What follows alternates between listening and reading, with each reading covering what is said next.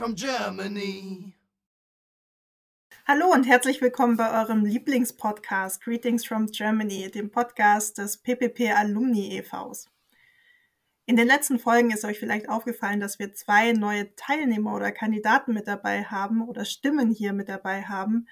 Und unser Team ist äh, tatsächlich gewachsen. Die Coco und die Jenny sind mit neu an Bord und die habt ihr schon in den ersten Interviews und Folgen mitgehört.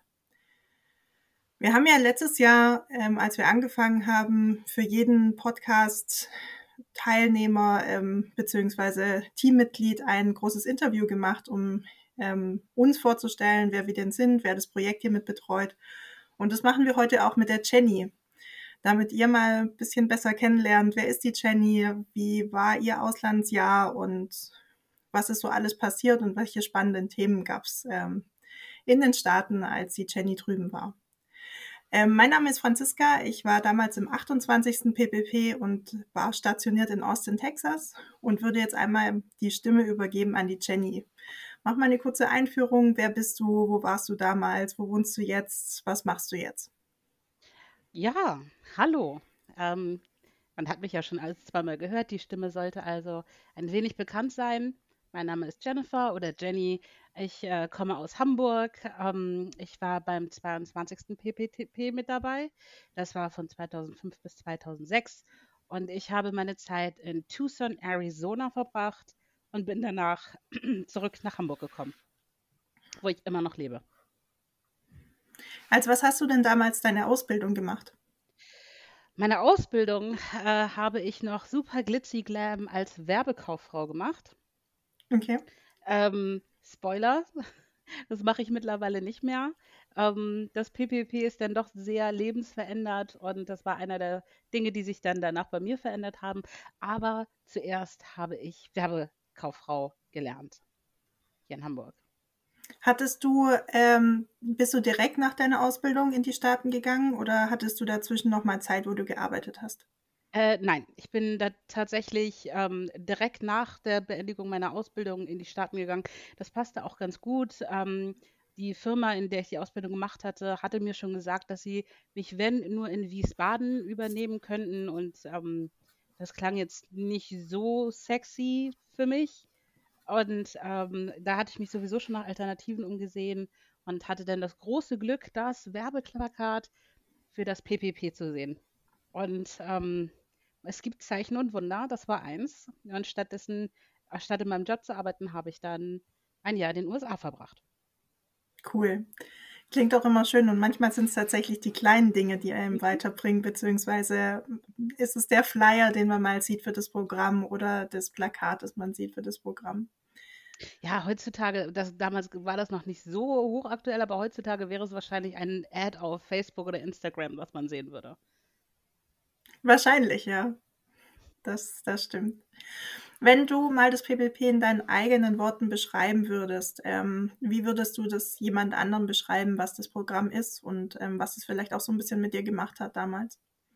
Ja, die Frage ist, was man da beschreiben soll. Sind man, erzählt man nur die Fakten? Es ist ein Austauschprogramm zwischen dem amerikanischen Cross Amerika amerikanischen Kongress und dem Deutschen Bundestag und man hat die Möglichkeit, für ein Jahr in die USA zu gehen.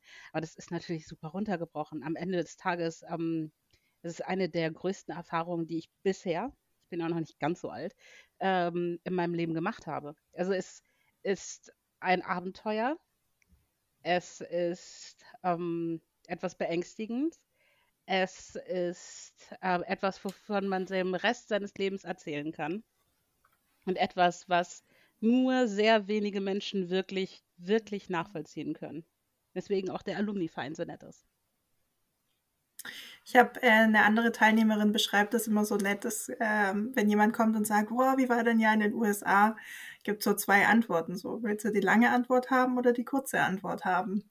Und bei der kurzen Antwort ist es meistens das war mega gut, mega bereichern und die lange Antwort, da kann man dann fünf, fünf Stunden oder fünf mhm. Tage darüber quatschen, welche Sachen man denn ähm, erlebt hat in dem Jahr drüben.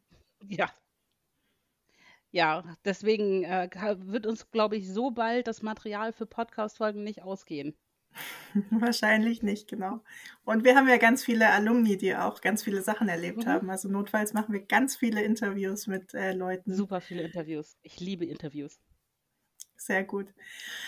Ähm, jetzt hast du gerade erzählt, dass du ähm, dieses Plakat entdeckt hast äh, Mhm. vom PPP und du dich wahrscheinlich dann recherchiert hast, was ist es und was Feuer und Flamme. Wie ging denn so dein, deine Schritte los fürs PPP? Wie war so der Bewerbungsprozess äh, für dich? Ähm, damals hat man sich, ich weiß gar nicht, wie das heute ist, aber ich nehme an, alles online. Damals hat man sich noch äh, mit Papier beworben. Das war auch alles ziemlich straightforward. Ich bin dann zum Auswahlgespräch nach ähm, Köln eingeladen worden, wo wir uns wo wir erzählen mussten, was bewegt uns, warum wollen wir das gerne machen. Es wurde ein Englischtest gemacht und ähm, dann wurden wir wieder nach Hause geschickt und sollten abwarten, wie die Entscheidung aussieht. Uns wurde gesagt, der Bundestagsabgeordnete entscheidet das. Und ähm, dann kriegte ich ein paar Tage, Wochen später den Anruf. Ähm, ich bin Ersatz, nee, ich kriegte keinen Anruf, ich bekam einen Brief. Man hätte sich entschieden, ich wäre Ersatzkandidatin. Ersatzkandidatin, wenn man den Platz nicht bekommen hat, dann gibt man, kommt man auf eine Art Warteliste. Und blöd, ja, aber dann dachte ich, hey, dann kann man jetzt zumindest mal nachfragen, woran es denn gelegen hat. Weil ich finde mich super charmant. Mein Englisch ist ganz okay, ich bin zweisprachig aufgewachsen, das wird es also nicht gewesen sein. Rufst du mal an. Und ähm, der damalige Bundeskanz Bundestagsabgeordnete war leider nicht zu erreichen, äh, wie mir von seiner Assistentin mitgeteilt wurde. Und dann dachte ich, naja, kein Problem, rufst morgen einfach nochmal an. Und das zog ich dann eine Woche lang jeden Tag durch, bis man mich dann anrief, um mir zu sagen, dass es doch noch ein Plätzchen für mich geben würde, um in die USA zu gehen. Also ähm, habe ich praktisch so lange genervt, bis man mich loswerden wollte, was für mich in Ordnung ist. Sehr gut, sich in das Programm einnerven. Aber ich meine, Ja. am Ende warst du drüben und am Ende hast du die coole Erfahrung gemacht. Von daher hat sich Ganz das auch genau. rentiert, da fünf, sechs Mal anzurufen. Genau, einen geschenkten Gaul und so weiter, ne? Wie war das dann mit der Vorbereitung? Du hast dann die Zusage gekriegt und dann gab es ja bei euch Genau. wahrscheinlich auch äh, Vorbereitungsseminare und Ja. Genau, ähm, ich war in Kaput, das ist in Brandenburg, in der Nähe von Potsdam. Mhm.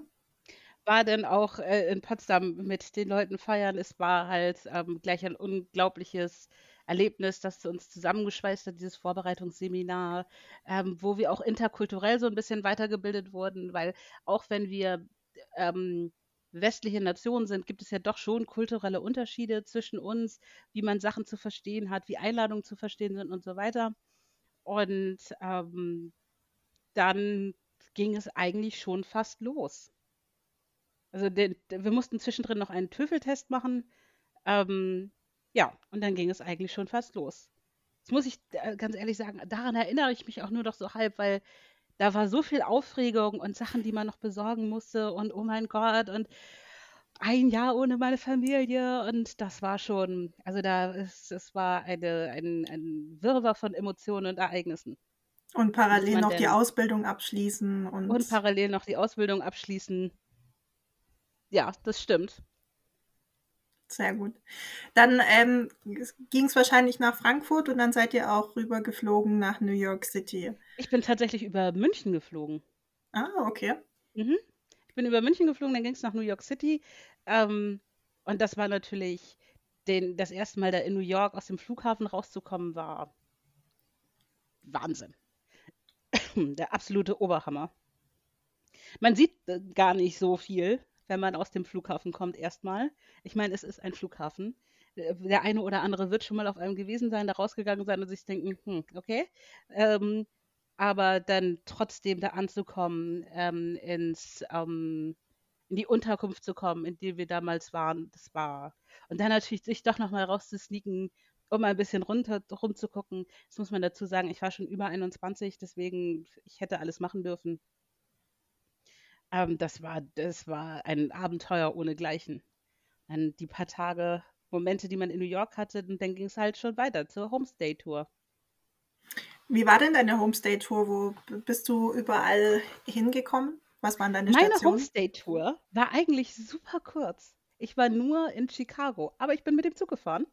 Okay. Ähm, da, also 24 Stunden saßen wir dann im Zug, sind nach Chicago gefahren. Ähm, und waren da bei einer Familie in der Nähe von Chicago. Und ähm, dann ging es von da aus auch schon weiter nach Tucson, weil wir uns einschreiben mussten. Ich war beim Pioneer Community College, ich musste mir noch Kurse aussuchen und ich war eine Part-Timerin. Also ich habe sowohl gearbeitet als auch studiert und ich musste mir ja auch noch einen Job suchen oder ein Praktikum oder irgendwas in der Art und Weise. Und deswegen bot es sich einfach nicht so an, eine super lange Homestay-Tour zu machen. Was im Nachhinein natürlich sehr schade ist, aber ähm, dafür hatte ich ja noch reichlich Zeit später, äh, das Erlebnis USA zu haben. Hattest du dich, also du wusstest wahrscheinlich schon, dass du Part-Timerin wirst bei, mhm. zu dem Zeitpunkt, dass du ausgereist bist, oder? Genau. genau Hattest du dich schon aus Deutschland aus beworben oder hast du dann erst die ersten Bewerbungsversuche in den Staaten übernommen? Ähm, ich habe das erst in den Staaten gemacht. Es war auch da ein bisschen schwierig. Also ähm, so ein, eine Internship, wie ich sie hier kenne, gab es da für mich einfach nicht. Ich meine, ich hatte das, was sie da als Associate's Degree bezeichnen würden mit meiner Ausbildung. Da bin ich nicht, und ich hatte keinerlei Berufserfahrung, deswegen bin ich nicht besonders weit gekommen. Und ich habe mir dann einfach einen Job gesucht, was auch völlig in Ordnung war. Ich habe dann zuerst bei Mervyn's gearbeitet, als mhm. Sales mhm. Associate. Ähm, das kann man sich zum, so als amerikanisches Äquivalent zu Karstadt vorstellen. Mhm. Und als ähm, das nicht mehr ging, weil sie mir nicht mehr genug Stunden anbieten konnten, habe ich gewechselt zu Tucson Newspapers in den Customer Service. Okay, Und cool. ich kann immer noch den Spruch, den ich immer am Telefon auch sagen würde. Denn wenn man so etwas 5000 Mal macht, dann vergisst man das nicht mehr. Ja, jetzt möchten wir den Spruch auch hören. Um, welcome to Tucson Newspapers, your leading source in local and national news. My name is Jennifer. How may I help you? Sehr gut. Es sei denn, hat, man hat morgens um 6 Uhr angefangen, dann hieß es nur, Welcome to Tucson Newspapers, my name is Jennifer, how may I help you? Weil die Leute sich meistens angerufen, meistens angerufen haben, weil ihre Zeitung nicht geliefert wurde. Hm, okay. Wie lange hat es gedauert, als du, ähm, also du bist angekommen in deiner Gastfamilie und Platzierung, bis du danach einen mhm. Job gefunden hattest? Ähm, drei Wochen. Das ging relativ einfach schon, weil ich ähm, überhaupt nicht vorhatte, etwas Berufserweiterndes zu machen während meiner Zeit da. Ich wollte einfach eine gute Erfahrung haben. Ich wollte auch ganz gerne eine Erfahrung haben, wie sie viele College-Studenten haben und die arbeiten halt nicht in mhm. einem richtigen Job, während sie studieren, sondern die machen einen Nebenjob. Meine ganzen Kollegen, sowohl, also nicht alle, aber ein Großteil meiner Kollegen, sowohl bei Mervyn's als auch bei Tucson Newspapers, waren Studenten, die sich was dazu verdient haben. Und so fühlte sich das echter an, als ähm, hätte ich einen richtigen Internship gehabt, glaube ich. Mhm. Es wäre was anderes gewesen, wenn ich ähm, überhaupt nicht studiert hätte, also wenn ich äh, Fulltimerin gewesen wäre, vielleicht, ich weiß es nicht, aber so war es für mich genau die Erfahrung, die ich gehabt hätte, würde ich da mal studieren. Und das war für mich total toll. Wie viele Stunden hast du dann nebenher gearbeitet, neben dem College? Oh, da, da fragst du mich jetzt was. Äh, so 15 die Woche. Okay. Und dann zwei Kurse jeweils im College pro Semester? Mhm. Genau. Okay. Im ersten habe ich das noch super ernst genommen und habe ähm, Advertising und Psychologie gemacht. Okay. Psychologie 101. Und im zweiten dann ähm, Kickboxen und äh, Acting. Okay. Zählte, durfte ich machen und ähm, war super. Ich glaube, vom Programm ist es ja auch vorgesehen, dass du zwei berufsbezogene Kurse machst und zwei Spaßkurse beziehungsweise mhm. Dinge, die einen ja interessieren. Von daher, äh, genau. warum auch nicht Acting und äh, Kickboxen? Wie war so deine ja. College-Erfahrung? Also ähm, du sagst jetzt, du bist Part-Timerin, aber hast ja dann trotzdem das ganze Jahr auch am College äh, zugebracht. Wie war das so für dich, ähm, Leute kennenzulernen? Ähm, es ist so witzig, weil ähm, ein Community College viele nicht ganz so voll nehmen wie jetzt University of. Ähm, ich persönlich es war halt sehr muckelig und sehr klein. Es war wesentlich einfacher, Leute kennenzulernen, so für mich gefühlt, ähm, weil der Student Body halt viel kleiner war. Mhm. Ähm, und der University Spirit war trotzdem da. Mhm. Es war vielleicht nur unser Community College Spirit, aber er war auf alle Fälle da und ähm, das war ganz toll. Und ähm, ich habe später tatsächlich, als ich in Deutschland wieder studiert habe, äh, wiedergekommen bin, studiert. Und es ist schon eine unterschiedliche Erfahrung, mhm. finde ich.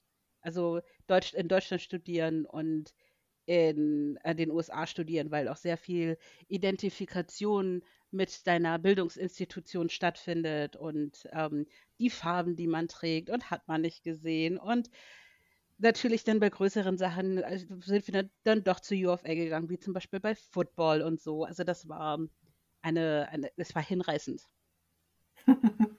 Sehr gut, das gab es ähm, in Texas tatsächlich auch, dass wir, ähm, also es gab die, die Awesome Community College und wir hatten mhm. auch unser eigenes Logo, aber eigentlich waren wir, wenn Football-Fan, waren wir halt von der University of Texas dann Fan und haben damit gefiebert, wenn Sportereignisse waren. Jetzt wäre es natürlich interessant zu wissen, welches unserer Teams besser ist. USA oder University of Austin? Wahrscheinlich sind die tatsächlich in anderen Ligen oder sowas, könnte ich mir auch gut vorstellen. Aber müssten wir mal recherchieren. Oder ähm, ja. wenn ihr die Folge hört und ihr es wisst, dann schreibt es gerne uns mal an podcast.ppp-alumni.de. Dann können wir das in die nächste Folge noch mit einbauen. Go Wildcats. Sehr gut. Ähm, gab es bei dir ein Campusleben? Also ähm, gab es bei dir so Partys oder ähm, Vereine äh, und Clubs? Das gab es tatsächlich relativ wenig. Es gab einen International Student Club, mhm. Ähm, wo ich ähm, auch Leute kennengelernt habe. Ähm, aber so Partys auf dem Campus gab es nicht. Die meisten haben zu Hause gewohnt. Also man hat sich dann eher bei Leuten zu Hause getroffen und okay. was gemacht. Okay. Cool. Mhm. Ähm, genau, du hast vorhin ja schon gesagt, dass du bei Murphys gearbeitet hast im, ähm, im Sales und äh, danach mhm. ja noch bei der Newspaper gearbeitet hast. Ähm, du hast ja auch in Deutschland die Ausbildung gemacht. Wie war denn so die Arbeitserfahrung im Vergleich zu Deutschland? Also wahrscheinlich komplett anders. Ähm, kannst du es mal beschreiben, was da so auf dich ja, eingeprasselt ist? Hatte, ich hatte vorher eine Ausbildung gemacht. Ähm, das ist ja nicht dasselbe wie in einem richtigen Job zu arbeiten, mhm. sondern das ist ja sehr viel aufs Lernen ausgelegt. Und ähm, der Job bei Mervyn's als auch bei Tucson Newspapers war okay. Es waren halt, keins von beiden war etwas, was ich als, ähm, äh, als besonders schwer bezeichnen würde, mhm. abgesehen von ähm, Black Friday als ich, ähm, weil da habe ich noch bei Mervyn's gearbeitet und das war der absolute Wahnsinn. Aber ansonsten, es war, es war ganz entspannt. Und wenn ich das mit meinem jetzigen Arbeitsleben vergleiche, ist das natürlich ein Grund, warum sich Studenten dahin gezogen gefühlt haben. Du konntest deine Stunden viel besser einteilen, als du das bei einem regulären Vollzeitjob kannst und so weiter. Hm. Zu der Folge zu ähm, Thanksgiving und Black Friday haben wir tatsächlich eine eigene Folge gemacht. Also könnt mhm. ihr mal auch ein paar Folgen vorspulen und euch die Thanksgiving-Folge anschauen. Und da erzählt dann die Jenny darüber, wie das war, als sie auf der Kasse stand oder auf dem Tresen stand und Leute angehalten hat, ähm, wie so der, die Prozesse sind, dass man bezahlen kann. Ähm, du warst wahrscheinlich auch in der Gastfamilie untergebracht, oder? Mhm. Genau. Ähm, die waren total nett und hat, ich hatte ein eigenes Zimmer und ähm, das war witzig. Das Einzige, ich kann halt bei vielen ähm, regulär amerikanischen Sachen nicht so richtig mitreden, weil meine Gastfamilie waren ähm, Native Americans. Oder zumindest ein Teil ähm, der Ehemann und seine, sein Teil der Familie und damit auch die Töchter waren Native Americans. Und äh, die haben sowas wie Thanksgiving kleiner Verweis auf die Thanksgiving-Folge, äh, natürlich auch anders gemacht und anders mhm. erlebt als ähm, der die reguläre durchschnittsamerikanische Familie, wie wir sie uns in dem Moment vielleicht vorstellen, das machen würde. Mhm. Hast und, du dann andere ähm, Feiertage oder Dinge erlebt? Äh, wir, ja, wir waren bei etwas, das nennt sich Powwow. Mhm. Es ist verschiedenste Familien kommen zusammen ähm, und teilen und ähm, tauschen untereinander. Wobei tauschen, also du kaufst nicht wirklich, sondern eher, ich möchte, keine Ahnung, diesen Haarschmuck haben und tausche das zum Beispiel für eine Geschichte aus. Okay, cool. Zum Beispiel. Das äh, kann alles Mögliche sein. Und ähm, das ist natürlich sehr, äh, das ist auch eine, eine, eine unfassbare Erfahrung, ähm, aber auch eine Erfahrung, wo ich denke, die man nur mitmachen sollte, wenn man eingeladen wird. Also das mhm. ist nichts, was ich jetzt einem Touristen empfehlen will, weil das würde sich sehr et etwas übergriffig anfühlen. Mhm. Dazu sagen okay. so, boah, ich will das auch mal. Spannend, ja. Hattest du Gastgeschwister? Äh, ja, zwei. Sascha und Bianca. Also die Lütte war ähm, fünf und die etwas ältere war damals zwölf. Okay. Hast du mit denen und, auch viel unternommen oder?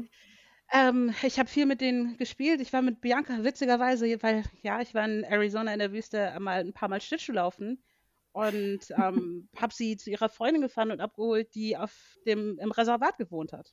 Okay. Die, ähm, meine Gastfamilie hat nicht im Reservat gewohnt, aber die kannten Leute und hatten Familienmitglieder, die im Reservat gewohnt haben. Okay. Gibt es so Situationen, die du ähm, noch ja, in Erinnerung hast, die so ganz besonders waren ähm, aus dieser Zeit in dieser Gastfamilie? Ähm, naja, unter anderem, dass viel von dem Fleisch, was wir gegessen haben, war Fleisch, was der Vater gejagt hatte. Mhm.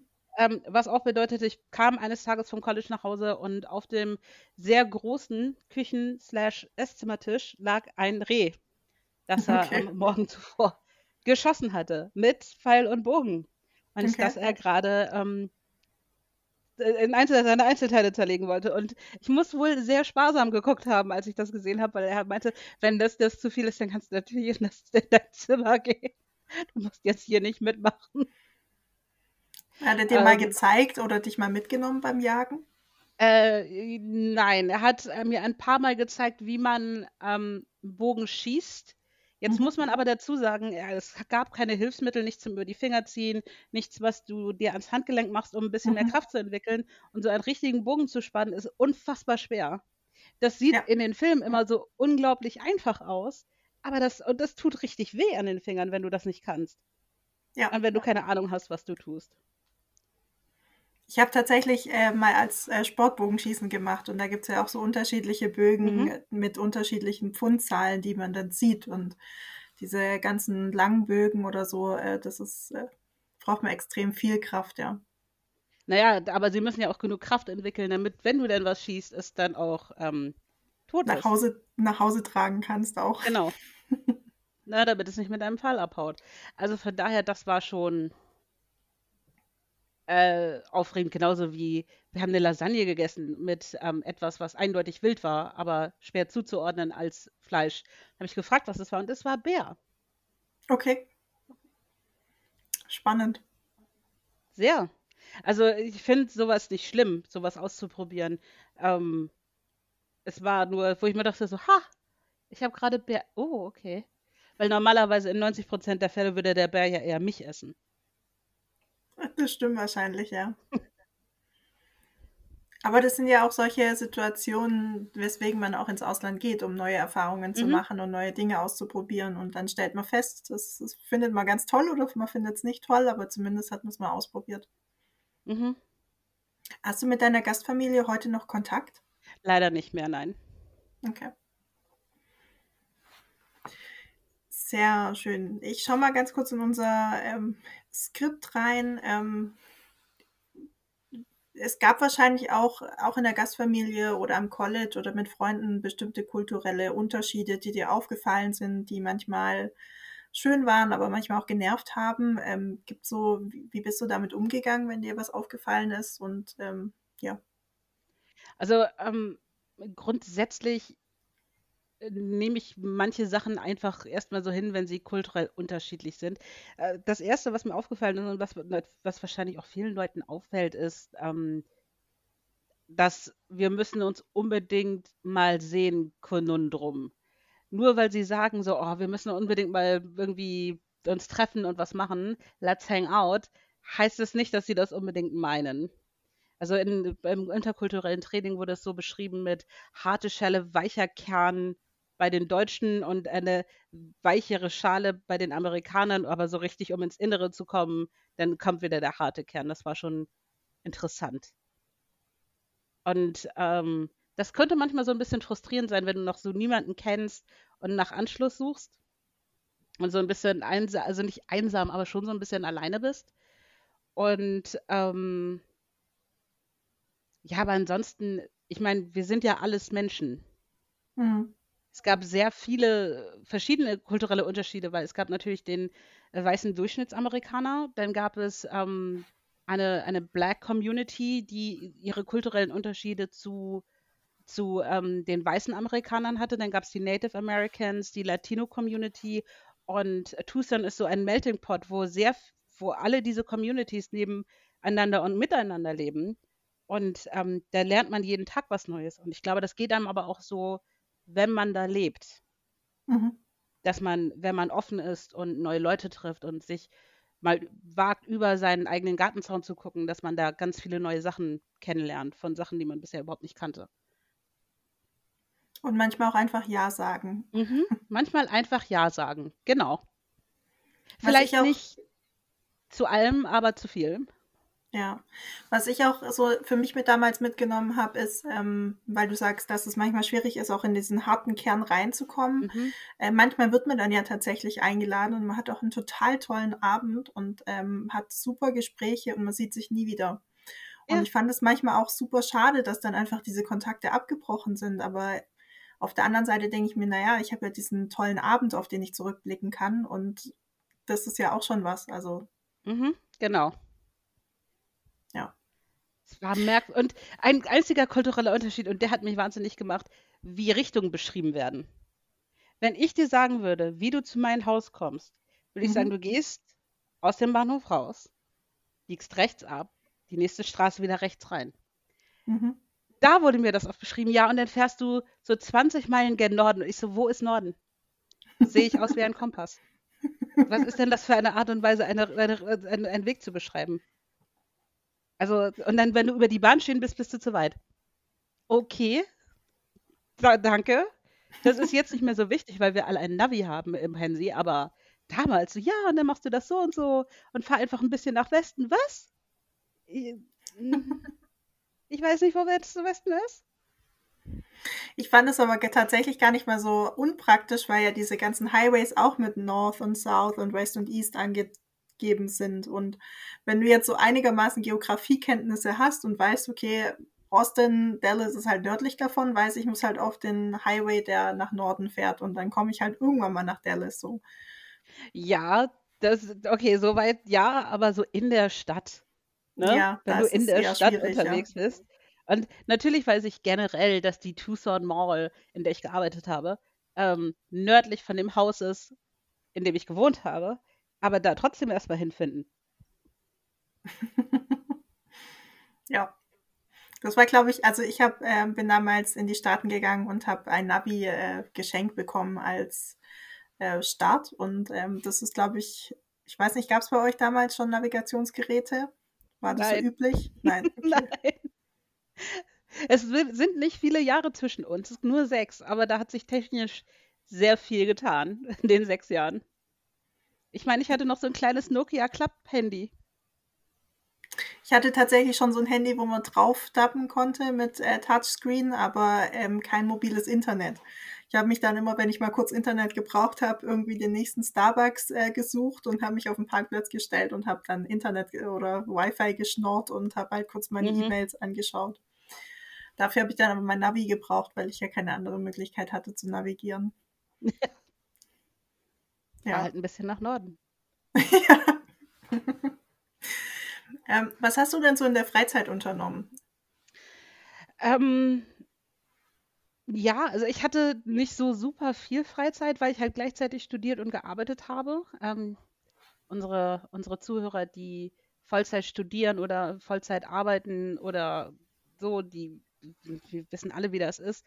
Ähm, ich hatte ein paar, doch nach einiger Zeit, gerade über die Arbeit, ein paar gute Freunde kennengelernt, mit denen ich sehr viel Zeit verbracht habe. Und ähm, wie gesagt, merkwürdigerweise Schlittschuhlaufen, etwas, was wir gerne gemacht haben. Und dann dadurch, dass es so warm war, waren wir natürlich viel in Pools unterwegs. Mhm.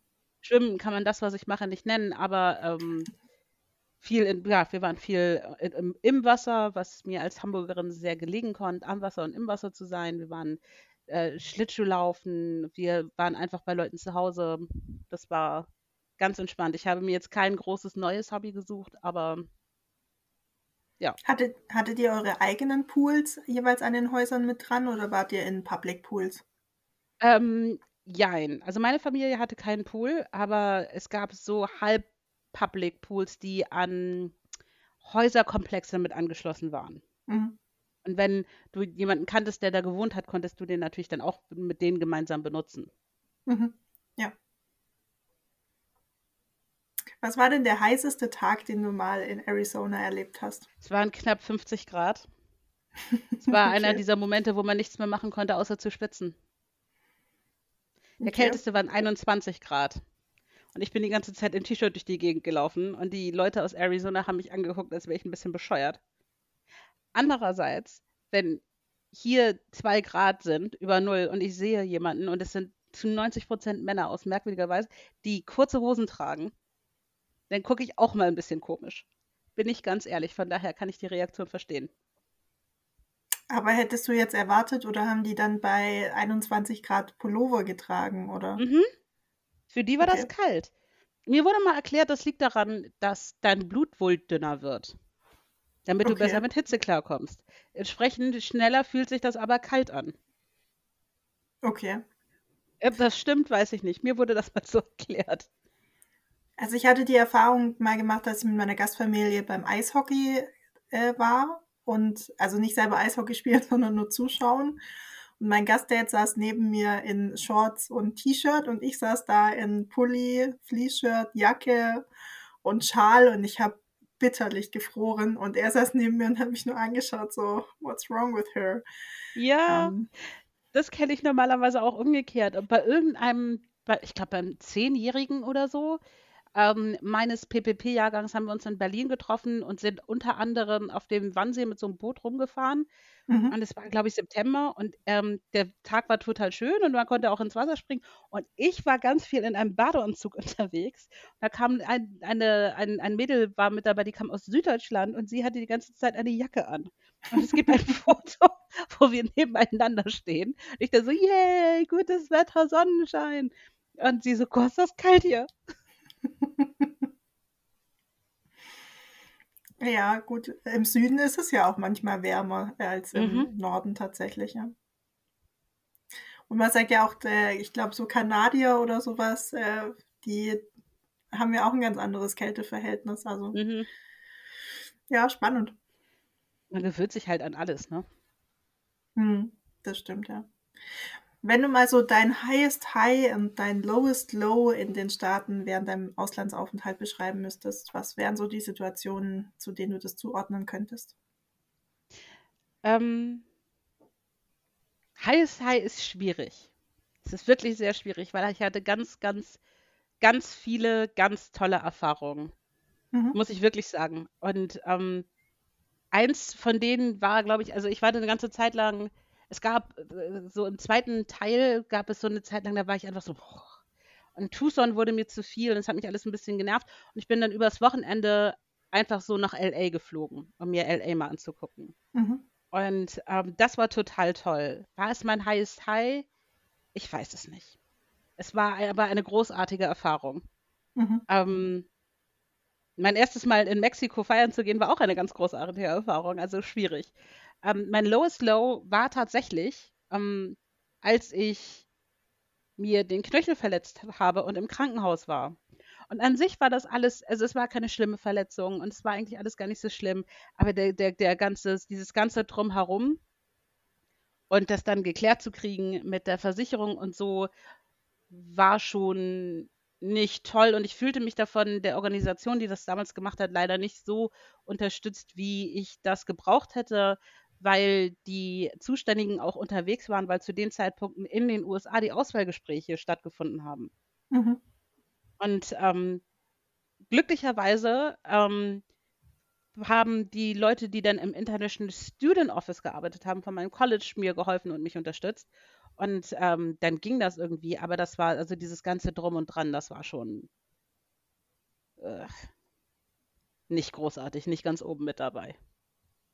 Das sind halt die, die anderen Dinge oder anderen Prozesse, die man erstmal lernen muss und äh, sich einfinden muss, wie es funktioniert, ne? Ja, es ist einfach dieses dann in der Warteschleife zu hängen und man hat die ganze Zeit das Gefühl, man ist ein Idiot, weil ähm, die so in Kreisen um einem herumtanzen, was man nicht alles anders machen muss. Es ist, mhm. also ich glaube, äh, international, in jedem einzelnen Land ist Customer Service abklären für beide Seiten ein Albtraum. ja. Wenn du für dich nochmal so ein Fazit ziehen würdest, was hat dir das Jahr im Nachgang gebracht? Was hat dir das jetzt, bei dir sind ja jetzt ein paar Jahre auch her, ähm, dieses, ähm, ich glaube 15 Jahre her, dass du drüben warst. Mhm. Wie hat dich dieses Jahr verändert? Ähm, ich bin reifer geworden, erwachsener, weil man muss einfach die erste Person, auf die man sich verlassen kann und verlassen muss und verlassen sollte, ist man halt selbst. Und ähm, es braucht schon ein gewisses Erwachsensein, um das alles so zu handeln, was man mit Anfang 20 nicht unbedingt hat. Und das hat es mir schon gebracht. Ähm, ich habe gemerkt, ich will mehr als nur das, was ich mit einer Ausbildung erreichen kann. Ähm, der Reisefloh hat mich gebissen. Ähm, die letzten zwei Jahre waren ganz furchtbar für mich, weil ich sehr wenig unterwegs sein konnte und mir sehr wenig Neues angucken konnte. Ähm, also ich würde sagen, im Fazit hat mich dieses Jahr auch mit dem heißen High und den lowsten Low zu einem volleren Menschen gemacht. Mhm. Voll die schöne Zusammenfassung auch, ja. Ja, danke. Wenn du Tipps hast für Bewerberinnen und Bewerber oder Interessierte, die sich jetzt überlegen, sich zu bewerben, was wäre so dein Tipp, äh, den du anderen neuen, jüngeren Menschen mitgeben würdest? Ähm, der allererste Tipp ist ähm, bewerben. Das wird euch nicht zufliegen, wenn ihr euch nicht bewerbt. Ne? Dieser erste Schritt muss immer gegangen werden und das sollte man dann auch frühzeitig machen, damit man sich nicht selber dazu bringt, das nicht mehr zu tun oder es vergisst. Deswegen ist der erste Tipp tatsächlich bewerben. Und der zweite, auf alle Fälle solltet ihr äh, an euren Englischkenntnissen arbeiten. Die Einstellung, ach, so mit so ein bisschen komme ich schon klar oder ähm, ich lerne das dann, wenn ich da bin, das wird euch nichts bringen. Ihr braucht schon gute Englischkenntnisse und ihr müsst einen TÜFEL-Test machen. Und Drittens, zeigt, wie sehr ihr das wollt. In den Auswahlgesprächen und bei den Interviews ist es der falsche Moment, cool zu sein. Das könnt ihr noch den ganzen Rest des Jahres sein, wenn ihr da seid. Aber dann solltet ihr zeigen, wie sehr ihr das wollt. Denn das kostet eine ganze Stange Geld. Und auch ich, wenn ich das entscheiden müsste, würde diese ganze Stange Geld dem zusprechen, der es am meisten möchte. Mhm. Schöne Zusammenfassung, kann ich tatsächlich auch bestätigen. Ähm, zeigt, warum ihr das wollt und ähm, warum ihr unbedingt drüber wollt und macht euch Gedanken darüber im Vorhinein. Ja. Gab es für dich damals äh, Hürden, wo so wo es noch nicht ganz klar war, ob du es jetzt machen kannst, weil eine Familie da war, die gesagt hat, oh, ich weiß nicht, ob die Jenny ein Jahr lang äh, das uns fehlt als Familie oder irgendwie finanzielle Hürden oder sowas? Oder war das bei dir? Äh, da habe ich sehr viel Glück gehabt. Meine Familie hat mich sehr unterstützt. Ähm, fand das super gut und ähm, wäre nie auf die Idee gekommen, mir da Steine in den Weg zu legen. Und ähm, meine Eltern hatten nicht nur bei mir, sondern auch bei meinen Geschwistern Sparbücher eröffnet, als wir geboren wurden. Mhm. Und hatten da immer mal wieder Geld drauf eingezahlt. Und ähm, dieses Geld habe ich dann genutzt für die USA. Sehr gut, bestimmt eine gute Investition gewesen im Nachhinein. War eine sehr gute Investition, ja. Auch zu sehr diesen gut. Sparbüchern kann ich nur raten, es ist immer gut, Geld auf der hohen Kante zu haben. Ja, und äh, also ich meine, man kann auch ein Jahr in den Staaten verbringen, der es nicht so viel Geld kostet und man muss jetzt aber auch nicht irgendwie 30.000 Euro da auf den Kopf mm -mm. Äh, äh, klatschen, aber manchmal ist es schon gut, wenn man ein bisschen mehr Reserve hat, falls das Auto mal kaputt geht oder falls man doch mal einen Wochenendtrip machen möchte oder mal mit Freunden ins Kino möchte, dass man nicht jeden Cent umdrehen muss. Ähm, Ganz genau. Ja. Gibt's noch was, was du erzählen möchtest, was dir noch wichtig wäre, unseren Zuhörern und Zuhörerinnen mitzugeben? Hm.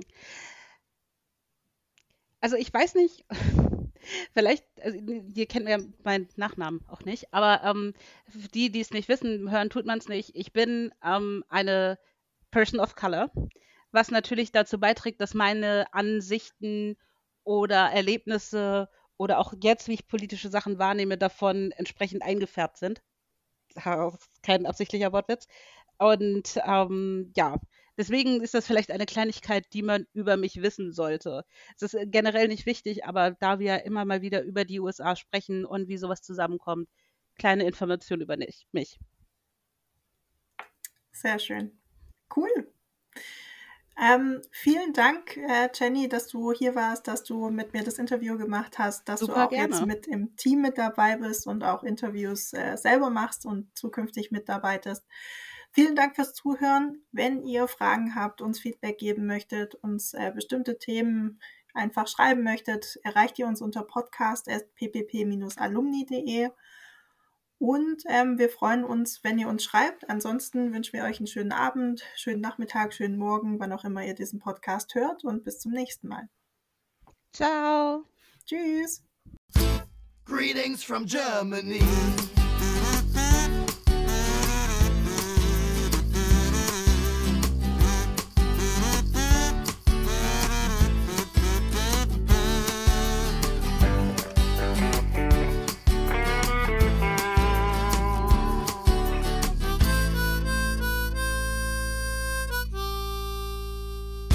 From Germany.